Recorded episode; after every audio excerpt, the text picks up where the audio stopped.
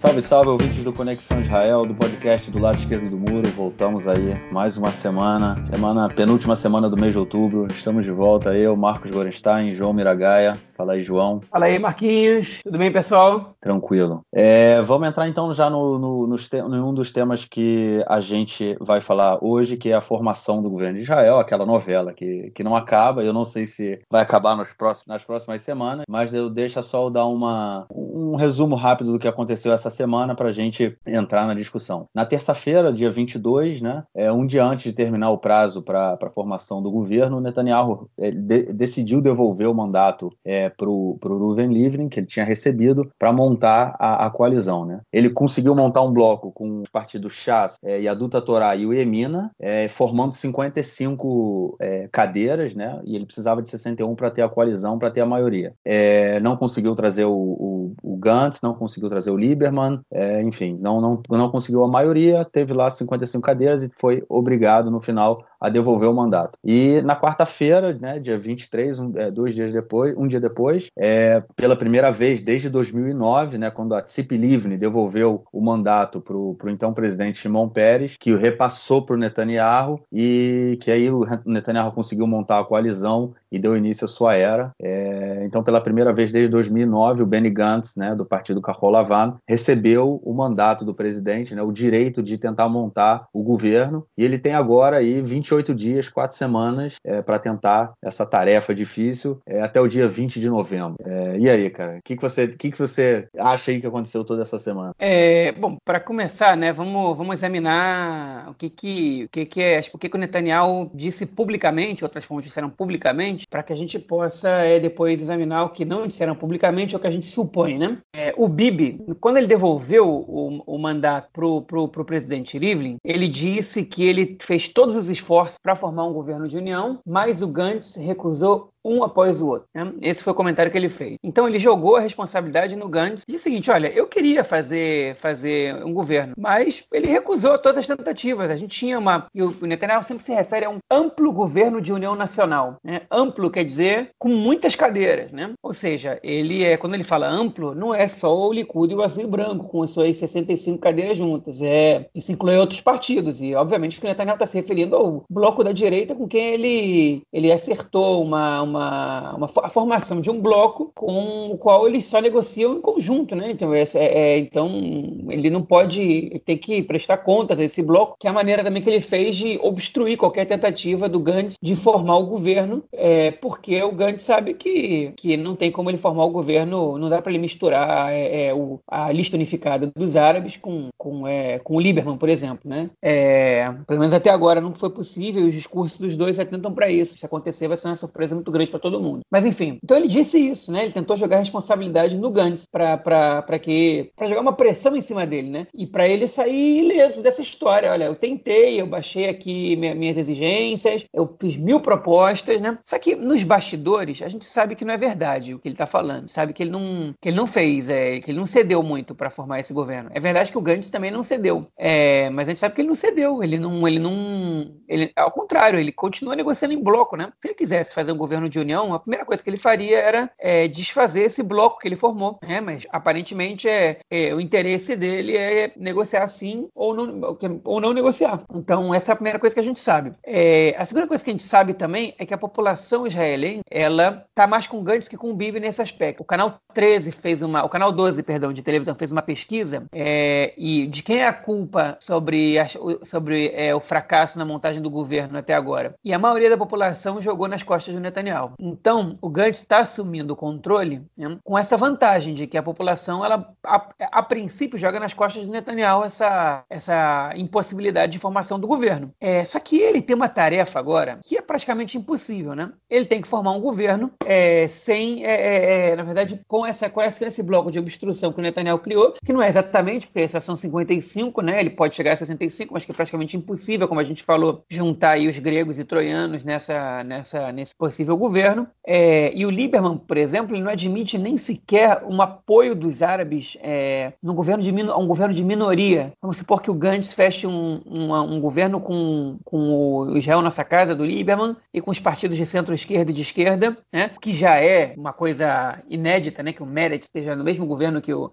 que o Lieberman, né, que é uma coisa que na última eleição eles discutiam a possibilidade disso, se acontecesse, né, e, e o Meretz negava, falava, a gente não vai ter governo com o Lieberman. Né, dessa vez eles não falaram nada. Mas já é uma coisa que seria, já seria uma notícia bombástica, né? É, mas o Lieberman ele se recusa a participar de um governo que recebe até o apoio, né, os votos de um partido do, do, da lista unificada, simplesmente para garantir um governo de minoria. Então, é, isso, nisso aí já nasce a impossibilidade. E o Gantz sabe, e o Gantz já procurou a lista unificada para conversar, mas a lista unificada ela é muito é, é, é desconfiada da, da, das iniciativas dele. Primeiro porque ele fez tudo possível para esnobar, para desqualificar os partidos de eleitorado árabe desde o início, né, desde as primeiras eleições. Segundo, até para se defender também dos ataques que ele está sofrendo do Bibi. Em segundo lugar, né, porque é, é, a gente sabe que, que a, a, tendência dele, ele deixou claro isso muitas vezes, é fazer um governo de união com o Likud. Ele falou, eu quero um governo de união com caráter liberal, né? Liberal não no sentido econômico exatamente, embora eu imagine que também, liberal no sentido de, é, é, é de costumes e de entendimento do Estado, de democracia, né? Democracia liberal. Ou seja, ele está é, dizendo que ele não quer os partidos ultra-ortodoxos no, no, nesse, nesse, nessa, nesse governo, é, e acredito que também nem os partidos ortodoxos, que ele se refere a eles como messiânicos, acho que ele está se referindo ao Likud e ao, ao, Israel Nossa Casa e talvez ao Partido Trabalhista. Né? Esse seria o governo de união é, liberal do, do, do Gantz. E os partidos árabes, eles notaram essa, essa, essa manobra do Gantz,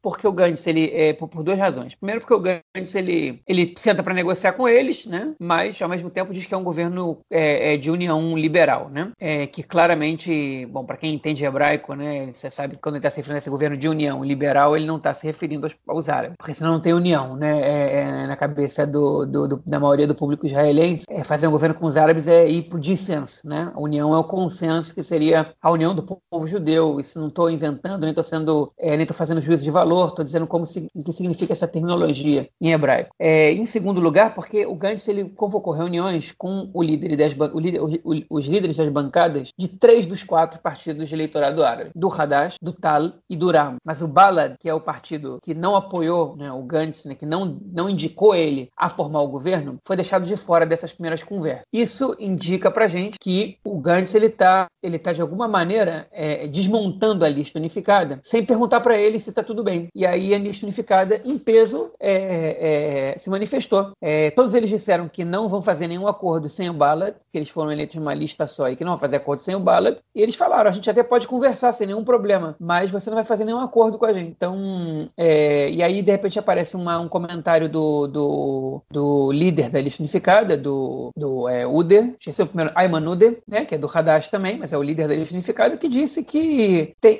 o receio dele é que o Gantz esteja usando a lista unificada para colocar pressão sobre o Likud. Então, é, eles também estão vacinados, eles não vão é, é, cair de ingênuos nessa história. E o Bibi também não vai. O Gantz vai ter que ser muito, fazer muito melhor do que isso para conseguir fazer o Likud temer é, um possível governo sem ele. Por outro lado, tem várias outras coisas acontecendo. Né? O Chas já sinalizou que é, pode fazer um governo com o Gantz, desde que o Lapida abra mão de algumas, de algumas exigências dele. Né? O Lapida é o número 2 da lista do, do, do, do azul e branco. Né? Então já é uma modificação, porque até o, o Chas ele está naquele bloco com o Likud, mas, é, mas eles estão sinalizando que eles podem entrar no governo com azul e branco, então pode ser que aconteça. E tem aí também aquela, aquele ponto-chave que pode, que é a única coisa que pode, na minha opinião, pelo menos, já consultei meu oráculo e, e vi que a gente está a caminho de terceiras eleições. É, e, a outra, e outra questão que também pode mudar é esse panorama, que é uma coisa que, na verdade, que talvez seja a única, o único fator que pode evitar que a gente tenha as terceiras eleições seguidas, né? É, pelo menos na minha opinião, é que é, o Yoitzem Pati, é, o procurador-geral nesse caso, Avihai Mendoblitz,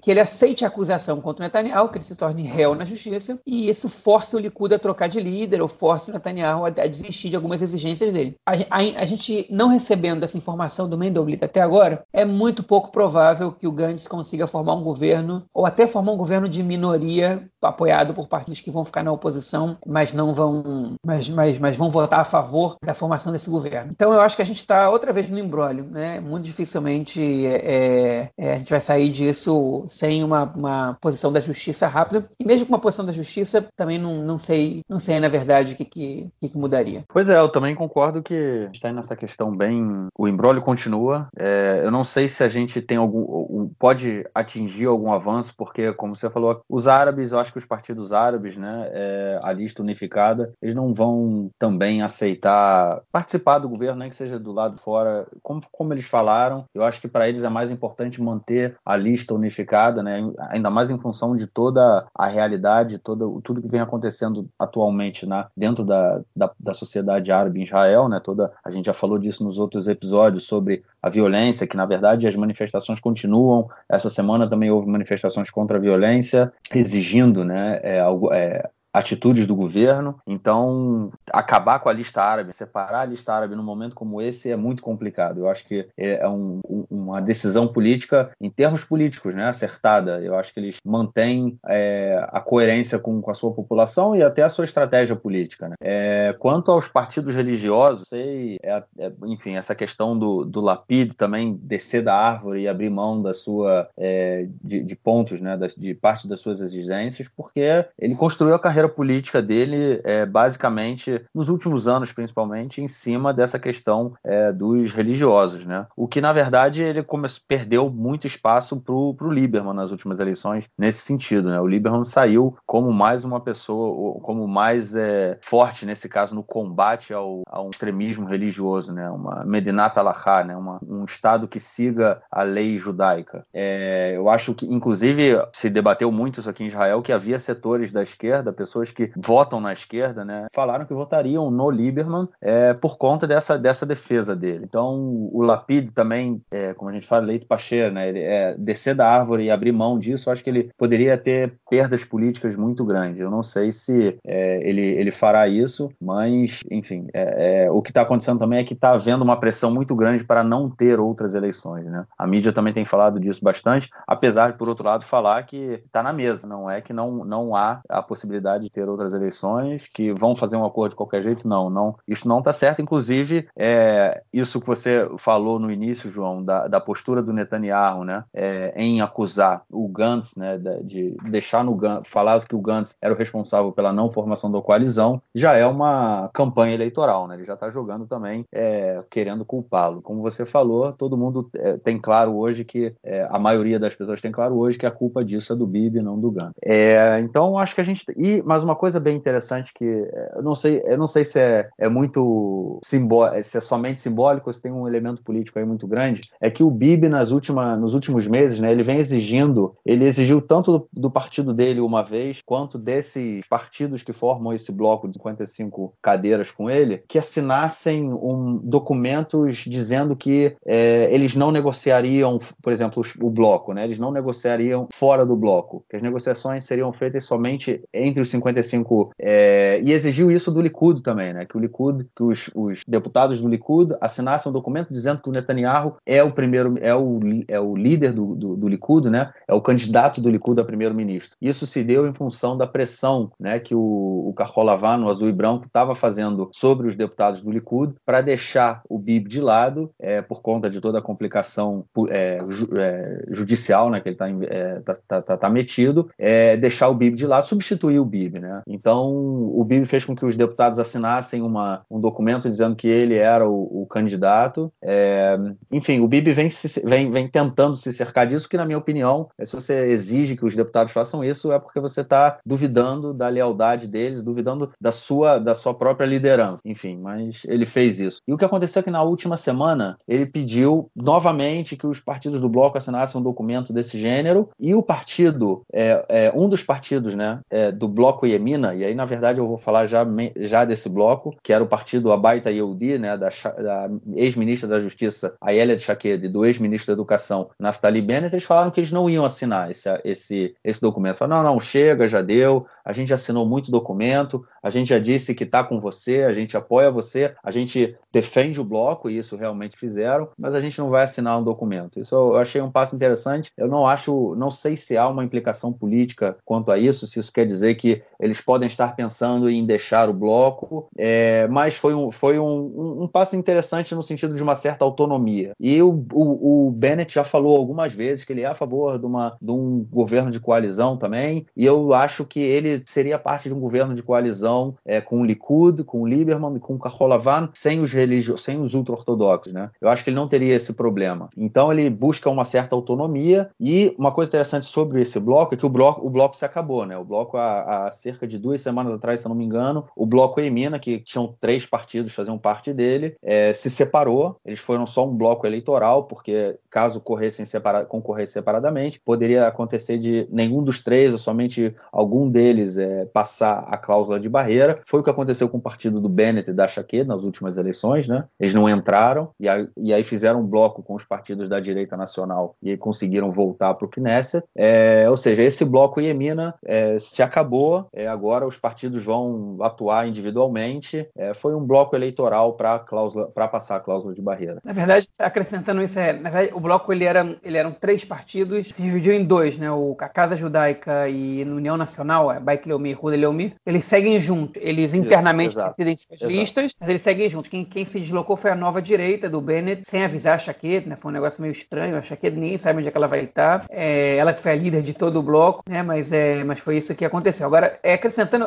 é, uma informação que você falou que também é importante para esse período eleitoral, são duas, três coisinhas. Sobre o bloco e a mina. Só, só, uma, só, uma, questão, só uma questão que eu queria falar. Desculpa, desculpa, desculpa, que é, quando você falou sobre é, o, a, as investigações, né, o resultado das investigações, é, o que foi falado essa semana é que eu tinha falado no último, no último episódio que no início de novembro a gente já teria alguma, algum posicionamento da, da, da Prakletut, né? Da, é... da, da Procuradoria, Da né? Procuradoria, exatamente. E...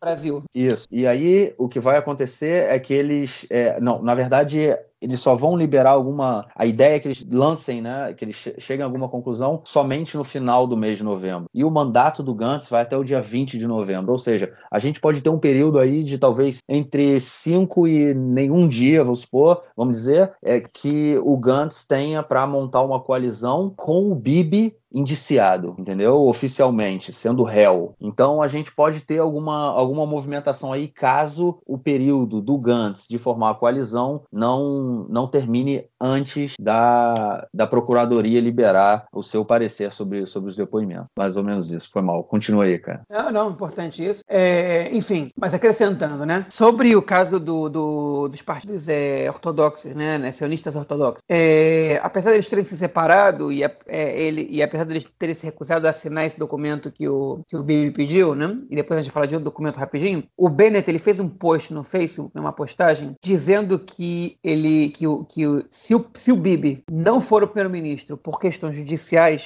de, ele, ele escreveu mais ou menos com essas palavras. Eu vou até procurar agora para ler para ler com exatidão. Se o Bibi não for é, é, primeiro-ministro por, porque ele recebeu se, é, charutos e por artigos no portal Ala, né? Isso significa é, é, uma grande crise da, é, do campo nacional, que é como se chama o, o que, que é, é, tudo que se refere aos partidos de direita, né? Se chama de Mahané Leumi, né? Que é o campo nacional, é, é, que quando você vota no Likud aparece a sigla que é Mahal, que significa Mahané Leumi. E todos os partidos de direita eles se identificam, ou você está no, no grupo é, Marar, né? Que é, que é, se falava antigamente, hoje em dia se fala da, da centro-esquerda, né? Ou você está no Mahal.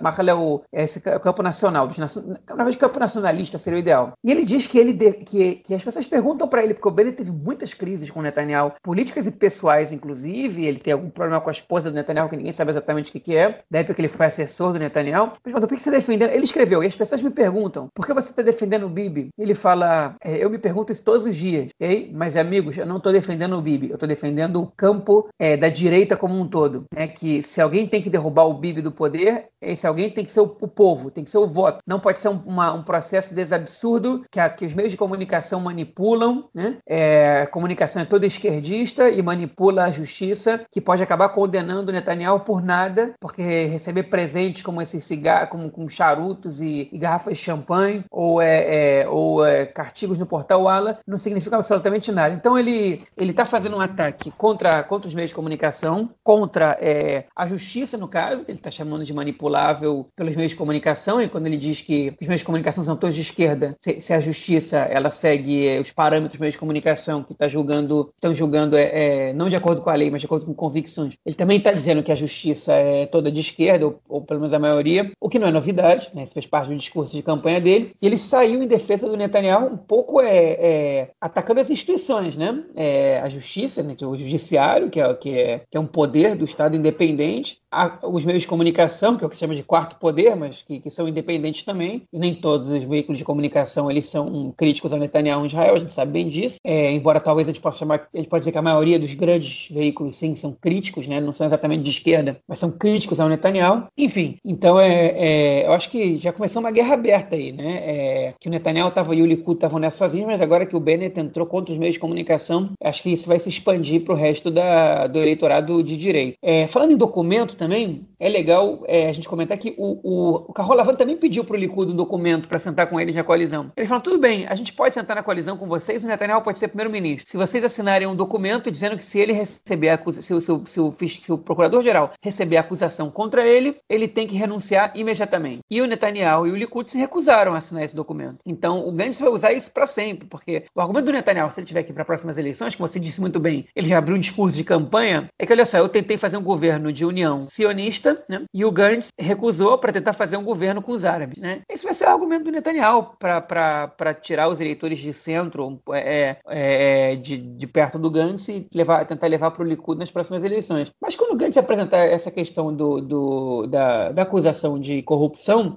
complicado, tipo, é difícil que as pessoas, não o eleitorado do Netanyahu fixo, esse aí sempre acredita nele, mas que as pessoas que estão em dúvida que votaram no Gantz nas últimas eleições caiam no, no discurso do Netanyahu. Então, é, documento por documento, é, essa guerra de documentos aí, ninguém quer assinar nada.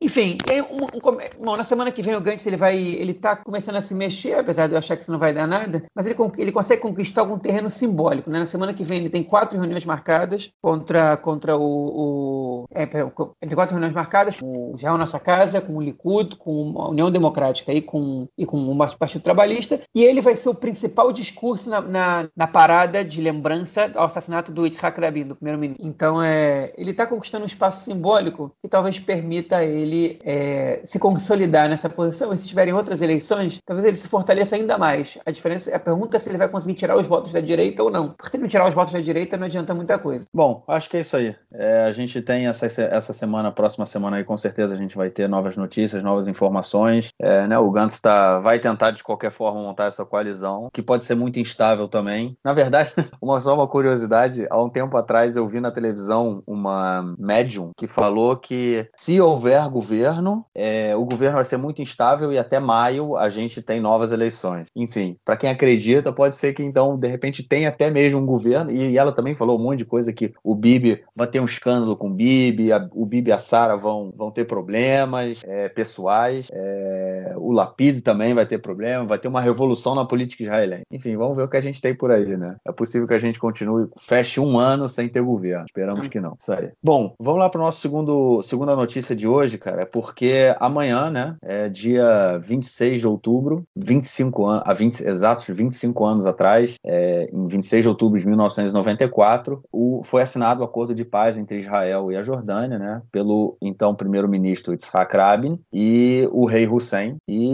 esse acordo vem nos últimos anos aí é, tendo muitos altos e baixos, mais baixos do que altos. É, e agora a gente tem um, uma crise que, que a gente gostaria de falar dela, que foi, é basicamente o seguinte: quando o acordo foi assinado entre as duas partes, é, duas regiões, né, é, uma que se chama Naharaim e a outra que chama Tsofar. A primeira ela fica na região do, do, mar, do mar da Galileia, é uma região agricultural usada pelo, pelo kibbutz Ashdod Yaakov, é, um, é bem do lado do kibbutz. E a segunda, a segunda região que eu falei, Tsofar, ela fica no sul do mar, é, do mar Morto. É, são dois extremos, né? É, e esses, esses territórios são territórios jordanianos que eles foram emprestados, é, cedidos a Israel por 25 anos, é, como parte do acordo, e esse, esse acordo seria renovado a cada 25 anos automaticamente, caso nenhuma das partes reivindicasse o fim do acordo. Né? Ou a Jordânia falasse que queria o, o, as regiões de volta, ou Israel falasse que não, não queria mais usar as regiões. É, eles deveriam dar um ano de aviso prévio, e a Jordânia fez isso no dia 26 de outubro do ano passado, deu aviso prévio dizendo que não renovaria o acordo, e amanhã a gente tem a completa aí um ano do aviso prévio, 25 anos do acordo, e a não renovação do, do, da, da, do leasing, né, que chama, né, do empréstimo da terra, da cessão da terra a, a Israel. É, vamos falar um pouco do, do, do acordo de paz entre Israel e Jordânia, dar alguns elementos históricos e depois entrar num debate aí sobre o que isso pode representar? Vamos Vamos, vamos lá. Vamos Começar lá. a fazer um panorama histórico, então. Tá? A Jordânia, é, desde que o Estado de Israel foi declarado pelo Ben Gurion em 1948, a Jordânia, na verdade, desde antes disso, né, as negociações começaram antes disso, a Jordânia ela era um, o país com que mais é, se aproximou de fazer um acordo com Israel, inclusive nos tempos de mais, é, mais conturbados né, de Israel com seus vizinhos.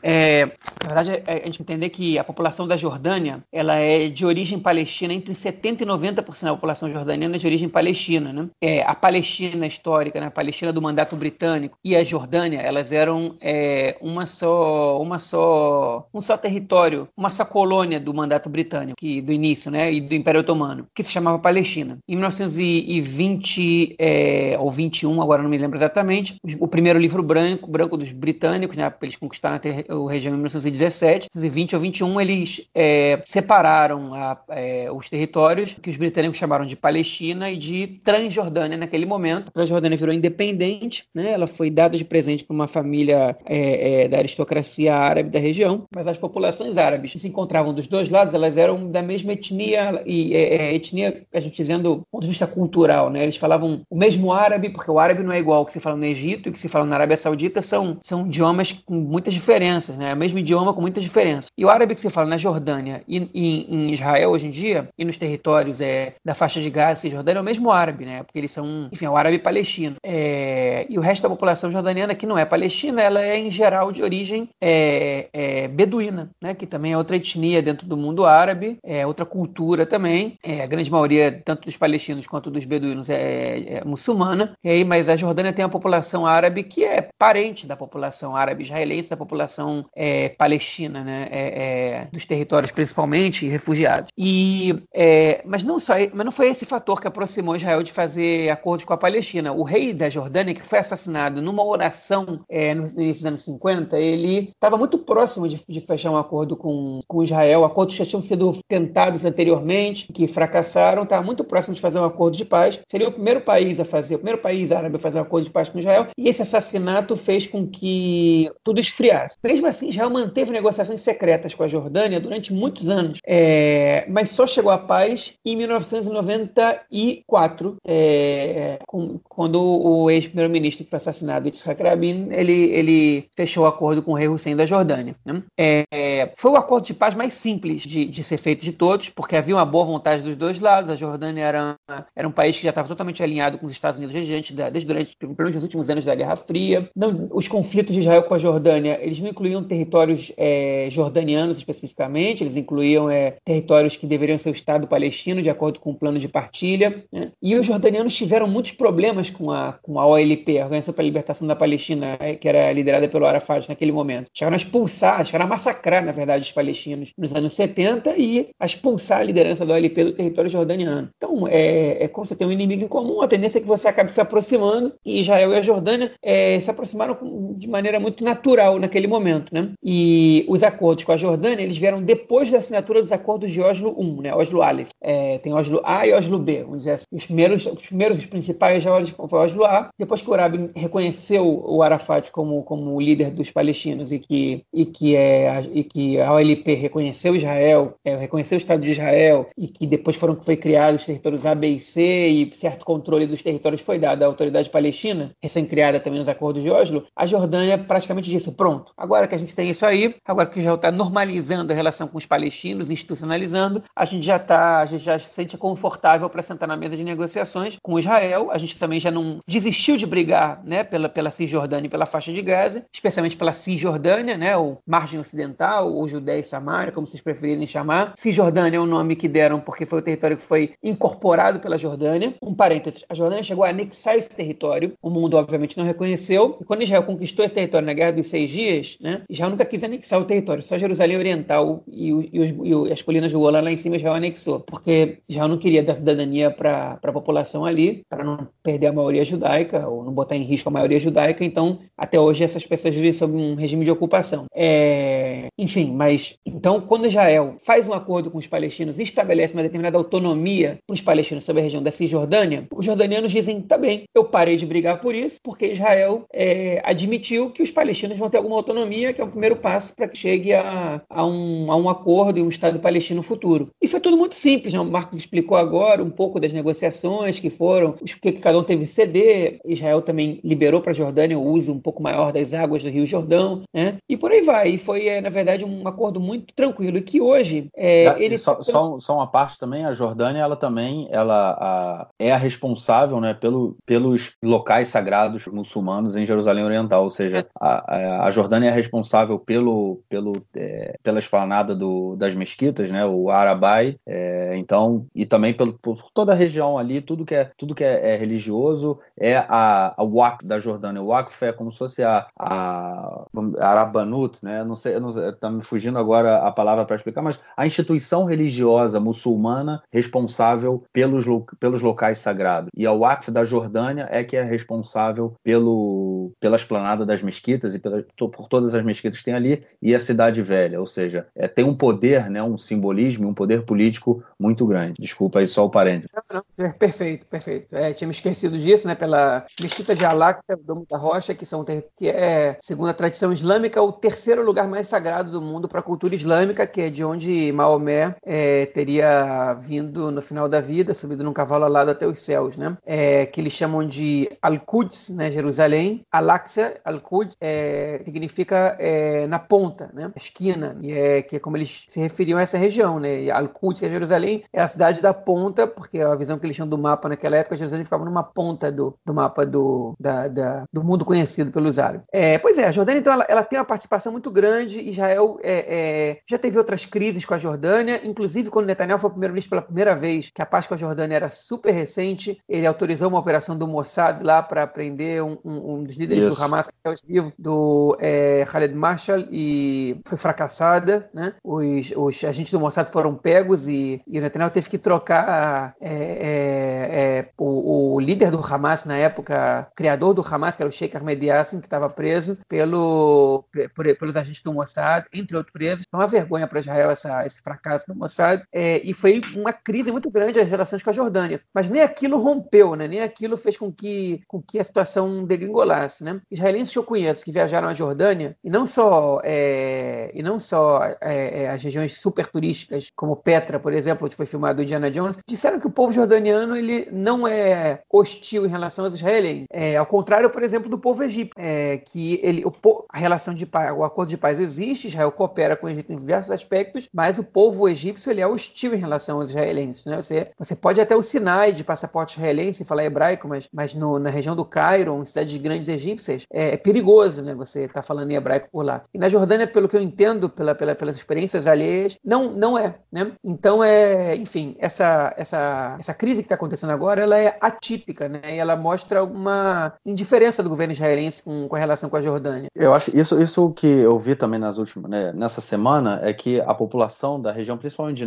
de é, Naharaim, e o que acontece também é que Naharaim é uma região que tem um rio e desde da década de 20, se eu não me engano, é, foi construída uma hidrelétrica, né? Que tinha uma pequena queda d'água, foi construída uma hidrelétrica que dava, que, que era capaz de fornecer energia para quase toda a Palestina na época é, do mandato britânico. É, então, ou seja, é uma região que foi import importante, uma região que teve do lado israelense por muito tempo. É, do, foi, foi a, a, a, hidrelétrica ela foi construída é, por, um, por, um, por uma pessoa chamada Pinchas Rutenberg, ou seja, era judeu, era uma região que era, que era colonizada por judeus na região e acabou ficando do lado jordaniano, né? E o, o que eu ouvi é, da, da população que mora no local, né, do pessoal do kibbutz Ashdod Yaakov, é que o governo não fez muito nesse ano para tentar convencer os jordanianos de mudar a decisão de, de não renovar o, a cessão da terra, o leasing, né? É, o, o, governo, os jordanianos falaram, falaram ano passado, a gente vai é, cancelar, a gente não quer renovar o, contra, o acordo, e o governo israelense israelense não, não fez um esforço muito grande. E aí a gente também tem que lembrar o que vem acontecendo, é, um pouco do que acontece na Jordânia, né? Na Jordânia é, a gente tem, é, teve, um, eu não me lembro em que ano foi ao certo, mas teve um, um é, recentemente, é, em 2017, 18, um caso de é, seguranças da embaixada israelense na Jordânia tentarem também matar um, um, um cara do Hamas, teve tiroteio na rua, ou seja, foi uma, uma situação complicada que ninguém soube explicar. Isso acabou, né, deu muita força também para mais uma crise é, de relações. É, quando teve recentemente também, quando é, teve um atentado na cidade velha de, de, de Jerusalém e é, as pessoas, os, os terroristas entraram na esplanada das mesquitas e a polícia foi atrás deles, acabou que eles foram mortos dentro da esplanada e depois a, a, o Ministério do Interior israelense, que na época era o ministro Gilad Erdan, é o mesmo, né, o Ministério da Segurança Pública, decidiu que ia botar detector de metal na entrada da, da esplanada das mesquitas, né? O que causou um problema. Foi assim, foram semanas aqui muito tensas em Jerusalém, várias manifestações. É, a própria WAC, né, a própria instituição religiosa, proibiu a, a, a entrada de muçulmanos na, na esplanada das mesquitas, é, gerando, né, incitando a situação. É, eu estou usando incitando, eu não estou usando nem negativo ou positivo, estou falando que a é, é, ferveu, né, fez com que a população é, tomasse mais conhecimento. Então, fosse as ruas, foram, foram dias de muita confusão em Jerusalém Oriental e, mais uma vez, uma pressão do, do governo jordaniano falando que Israel não tinha o direito de decidir o que seria feito nas planadas das mesquitas, porque, afinal de contas, quem decidiu o que era feito ali era o Acf da Jordânia. Mais uma crise entre os dois países, né? E sempre qualquer coisa que há dentro, é, dentro das planadas das mesquitas e é, qualquer confusão, a crise com a Jordânia se acentua. Então, acho que a gente hoje tem uma relação de paz muito fria né, entre os dois países. O número hoje, você falou da, de Petra e Sinai. Na verdade, eu, eu não tenho, não conheço, eu conheço muitos turistas do Brasil, principalmente, que vêm para cá e é, vão a Petra. Mas eu não conheço muitos israelenses que vão a Petra. É, no caso, mas por outro lado, eu conheço muitos israelenses, eu tenho ouvido muita gente que tem ido direto para o Sinai. Né? O Sinai tem praias lindas. Eu fui ao Sinai em 2005, é, quando, antes de fazer aliar. O Sinai é no Mar Vermelho, tem praias lindas, um, do, um dos melhores lugares do mundo para fazer mergulho. É um lugar fantástico, realmente. Tem muito israelense indo agora no, no feriado de, de Sukkot. Eu vi várias pessoas falando que estavam indo para o Sinai, para o Sinai, para o Sinai. E, ou seja, é uma, é, tem, tem uma relação mais próxima né, com o Sinai, é, com o Egito, nesse caso, o turismo, do que com a Jordânia, né, pelo, pelo que eu ou seja, é uma paz meio fria, é uma paz que ela, que ela ainda, eu acho que tem muito do que você falou, né, da Jordânia ter feito o acordo é, de paz, né, depois dos palestinos começarem a discutir também, é, e no final das contas a Jordânia foi a única que é, ficou, ficou ali com, com a banana na mão, né, bem que já tinha feito acordo, o acordo com o Egito já existia, mas a Jordânia ficou numa relação bem complicada no momento em que o acordo de paz com os palestinos vai por água abaixo, né, a gente tem o assassinato do Rabin, depois tudo é, acaba, é, ou não acaba, teoricamente a gente vive ainda no período Oslo, né? É, não o que a realidade diz. Mas então a gente tem essa paz aí que ela não funciona de uma forma muito efetiva e não, e não é fortalecida. Então hoje a gente tem uma pressão na Jordânia para acabar, muitos jordanianos veem Israel como inimigo, como um país inimigo, e do lado israelense, aparentemente, também não há muita vontade de fortalecer os laços, fazer uma coisa mais, é, mais forte. O interessante também é a gente dizer que é, Israel, o,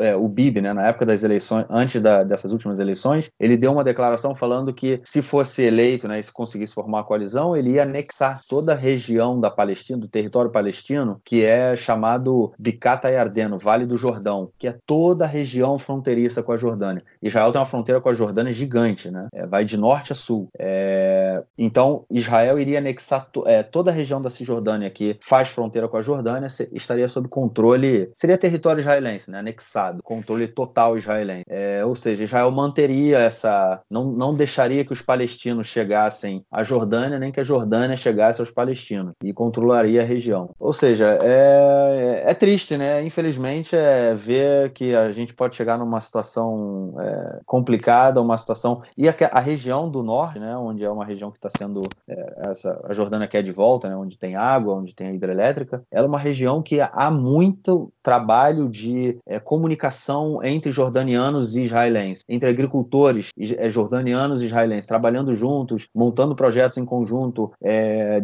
é, dividindo tecnologia, conhecimento, o que é fundamental, né, para que a gente fortaleça esse processo de o, o, processo de paz, porque a paz é um processo, né? A paz ela não pode, ah, temos paz. Falar que temos paz, na verdade, o que acontece hoje é a prova de que a paz é um processo. Se ele não for conservado, se ele não for reforçado, em algum momento ele acaba. E é triste, né? Porque é tudo que a gente fala que a gente quer paz, que a gente é paz com os, com os países vizinhos e não sei o quê, e com a Jordânia que a gente já tem um acordo de paz, em vez de tentar é, torná-lo, esquentá-lo, vamos dizer assim, a gente está tá esfriando e deixando é, ele ir por água abaixo num momento né, em que o Oriente Médio é, não está fácil. É, perdeu um aliado, é complicado. É, eu acho que a gente podia falar mais da Jordânia, talvez em outro momento, porque realmente tem a Jordânia é muito mais complexa do que a gente pensa, né? A Primavera Árabe, ela praticamente não tocou na Jordânia e a gente tem que já falar sobre os porquês num futuro próximo, talvez, né? Por hoje, acho que a gente vai ficar nessa mesmo, porque, enfim, já é muita informação. Mas Beleza. acho que por essa